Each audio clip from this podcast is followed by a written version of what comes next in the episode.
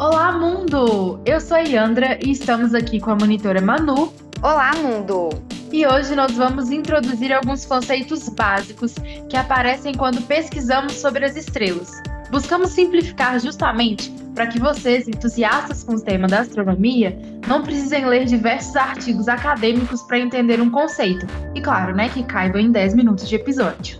Exatamente, para que leigos como eu, que não sabem fazer uma conta de matemática básica, né, consigam entender mais ou menos o significado quando a gente depara com esses conceitos fundamentais para o estudo da astronomia. A gente vai começar com uma introduçãozinha sobre as estrelas, já que elas sempre indagaram e influenciaram a vida humana, as culturas e a ciência, criando diversos mitos e lendas, como a maioria das constelações, que carregam suas próprias histórias, serviam para identificar as estações e para orientação, sempre foram atribuídos diversos significados aos corpos celestes. E foi já no ano 150 a.C. que os gregos desenvolveram uma maneira de classificar as estrelas. O astrônomo Hiparco estabeleceu a escala de magnitude, definida pelo tamanho dos astros, dividida em seis classes. Naquela época, acreditavam que o brilho da estrela estava relacionado com a sua distância, ou seja, estrelas mais brilhantes, logo maiores, e assim mais perto da Terra. Agora nós já sabemos que isso não está certo, mas foi apenas no século XIX que a astronomia compreendeu que o tamanho e a distância das estrelas não têm relação direta. Inclusive, a escala de magnitude se inverteu. Quanto maior o fluxo de brilho, menor a magnitude, e quanto menor o fluxo de brilho de uma estrela, maior a magnitude. Ai, que bom que você começou a falar de magnitude, Andra. O que, que é isso? Bem, depende. Nós temos é, três magnitudes, as mais comuns e mais faladas: a magnitude aparente, absoluta e a bolométrica. Qual você quer primeiro? Vamos na ordem que você falou, melhor. Tá bom. Então, olha só. A magnitude aparente, ela é classificada como o nome diz, né? De forma como ela aparenta para nós aqui da Terra. Quanto menor a magnitude aparente de uma estrela, mais visível ela é daqui da Terra. Então, por exemplo, o Sol, que é a estrela mais brilhante que nós temos, é, a magnitude dela está por volta de menos 27. A segunda estrela mais brilhante mede menos 1,46, que é Sirius, né? É, essa escala também pode ser usada para planetas. Então, por exemplo, nós temos Marte com magnitude de menos 2,91 e Netuno com uma magnitude de 6,93. Não sei se todos sabem, mas nós não conseguimos ver ele aos olhos nus aqui da Terra, nem ele nem qualquer outro astro com magnitude maior que 6. E como a gente vê com os olhos humanos, né, nós podemos dizer que a escala segue uma, uma forma logarítmica.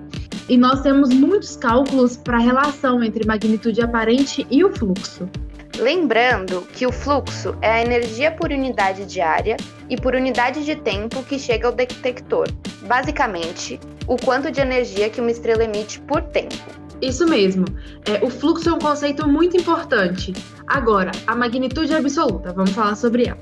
É, ela é definida colocando todas as estrelas a uma distância fixa de 10 parsecs, que é cerca de 32 anos-luz. Então, assim, não vou nem me arriscar a fazer conta de quantos quilômetros são isso, porque é muita coisa.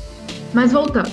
Colocamos todas as estrelas a uma distância fixa e calculamos a magnitude absoluta usando a luminosidade, essa distância né, de 10 parsecs, é, e o fluxo, quando ela está essa distância, porque o fluxo também varia dependendo da distância. E nós também temos algumas equações para o cálculo da magnitude absoluta. Também tem como calcular ela relacionando com a magnitude aparente. Ave Maria. Essa luminosidade que a Yandra falou é a potência de luz que uma estrela emite. Ela é uma característica própria da estrela. Então, independente de onde ela esteja, a luminosidade é sempre a mesma. Massa, índice de cor e temperatura também são características próprias das estrelas. Já o brilho e a magnitude são propriedades aparentes, porque depende do ponto observado. Bem lembrado, Manu. E não podemos esquecer também da magnitude bolométrica. Ela é a mais complexa de calcular. Mas você precisa basicamente integrar o fluxo de uma estrela em cada comprimento de onda ou frequência que ela apresenta. Aí nós vamos ter o fluxo total da estrela, que nós chamamos de fluxo bolométrico. Lembra que eu disse que a magnitude se calcula com fluxo? Se eu calcular a magnitude com fluxo bolométrico, nós teremos a magnitude bolométrica. Entendi, muito fácil. Conta aqui se a gente faz na cabeça, né, gente? Tranquilo. Demais. Mas assim, nós temos é, classificação das estrelas por meio de cor também, né? Não sei se vocês já viram, acho que é um bom exercício, inclusive, de se fazer, principalmente nessa época do ano, que escorpião está bem visível no céu noturno. No coração da constelação de escorpião, a gente tem uma estrela vermelha. Ela é chamada Antares e ela é muito bonita de ver. Ah, eu achei tão bonito isso que você falou, que é o coração do escorpião e é uma estrela vermelha, gente, olha, universo. Mas a gente não tem só estrelas vermelhas, nós temos azuis, amarelas e brancas. E cada cor diz algo sobre essas estrelas. E para medir essa cor, a gente utiliza principalmente o índice de cor, com o filtro U, B e V. Uma estrela azul, como Sirius, seu índice de cor é negativo, intenso. Uma estrela vermelha, como Betelgeuse, seu índice é positivo. E esse índice de cor é medido com a classificação espectral, não é? Isso. A temperatura e o índice de cor têm relação. Quanto mais vermelha, mais fria. Quanto mais azul, mais quente. Para classificar essas estrelas, os astrônomos usavam os espectros das estrelas, principalmente por fotografias. Por isso, o nome de espectroscopia.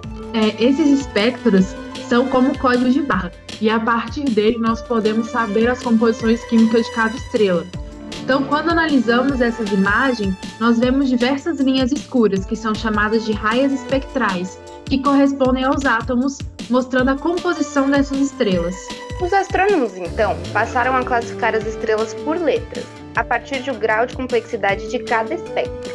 Desse modo, cada elemento químico corresponde a uma raia atômica no espectro das estrelas. Portanto, quando a gente compara o espectro de uma determinada estrela com o espectro dos elementos químicos, é possível compreender qual a composição química das estrelas. Mas não temos só esse modo de classificar essas estrelas, temos? Não, a gente pode classificar também por meio de temperatura, utilizando a lei de Wien, uma das leis da radiação. Ela fala que o comprimento de onda, onde o espectro é máximo, é inversamente proporcional à temperatura de um astro. E senta lá que vem mais equação, gente. É, sempre, né? A física é recheada delas. A astrofísica, então, nem se fala. Socorro, viu? Ai, haja paciência. e essa lei é muito importante porque com ela e com os espectros das estrelas foi possível definir uma escala de temperatura, da mais quente à mais fria. A escala de temperatura das estrelas é O, B, A, F, G, K, M. As estrelas mais quentes são da classe espectral O, que são as azuis, e as mais frias eram as M, as vermelhas. O restante das estrelas tem as seguintes cores: as B são azuladas, A brancas, F amareladas, G amarelas e K laranja. Posteriormente foram definidas 10 subclasses de temperatura, devido às singularidades de cada estrela, das classes B a M. Então, por exemplo, as estrelas B são divididas como B0 até B9.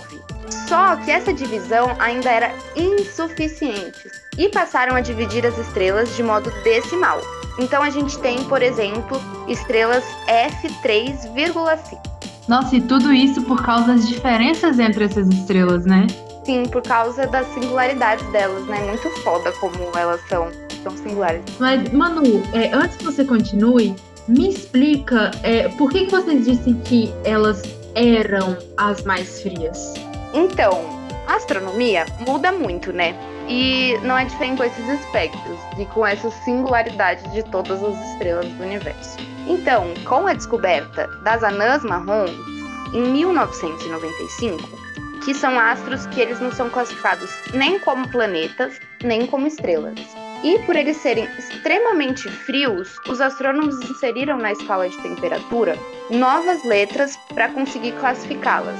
E aí a escala foi transformada em O, B, A, F, G, K, M, L e T. Ainda assim, acredita-se que existem estrelas mais frias ainda e que, se forem descobertas, será necessária a criação de uma nova letra para conseguir contemplá-la. Nossa, é, astronomia é uma ciência que assim vai se renovando o tempo inteiro, né? e aí ela se contradiz e aí ela se reformula e é sempre muito, muita mudança. É difícil até de acompanhar. Com certeza, né? Pensar que o universo está sempre em movimento, acho que tem a ver, né, com a astronomia está sempre se renovando. E não acabou. Quando a gente junta a luminosidade ou magnitude junto com o espectro ou a temperatura, a gente tem o diagrama de HR. Ele é fundamental para a astrofísica, porque apresenta dados sobre a estrutura e a vida das estrelas. Nesse diagrama, a gente encontra a classe de luminosidade de cada estrela. E podemos então começar a entender sobre a evolução das estrelas. A classe de luminosidade se dá em 1A, supergigantes brilhantes, 1B, supergigantes, 2, gigantes brilhantes, 3, gigantes, 4, subgigantes e 5, anãs. Nossa, mesmo tentando resumir, é coisa demais. Nossa, é muita coisa. Isso é só um pedacinho, né? Mas então eu acho que é melhor a gente ficar por aqui. Né? Pois é, já tá dando a nossa hora. Mas então vamos para os lembretes finais. Gostaríamos de agradecer ao FMG, à ProEx e ao coordenador do nosso projeto por nos dar essa oportunidade de divulgar ciência e também a você, ouvinte, que nos incentiva sempre, ouvindo e compartilhando nossos podcasts. Inclusive, é, se erramos, vocês poderão nos corrigir no link que está aí na descrição do podcast e também dar sugestão de temas para falarmos aqui. Inclusive, se vocês quiserem uma parte 2 sobre esse assunto. Não se esqueçam de nos seguir nas redes sociais. Sempre estamos postando sobre vários assuntos ligados à astronomia e interagindo com vocês. E claro, né, avisamos sempre quando tem novos episódios aqui do podcast. Nosso Instagram é astronomia.fmg e no Twitter é astronomiaufmg, com o A de astronomia, o primeiro A é, maiúsculo e o U de UFMG também maiúsculo. Conto com você na próxima semana. Até a próxima, mundo! Até a próxima!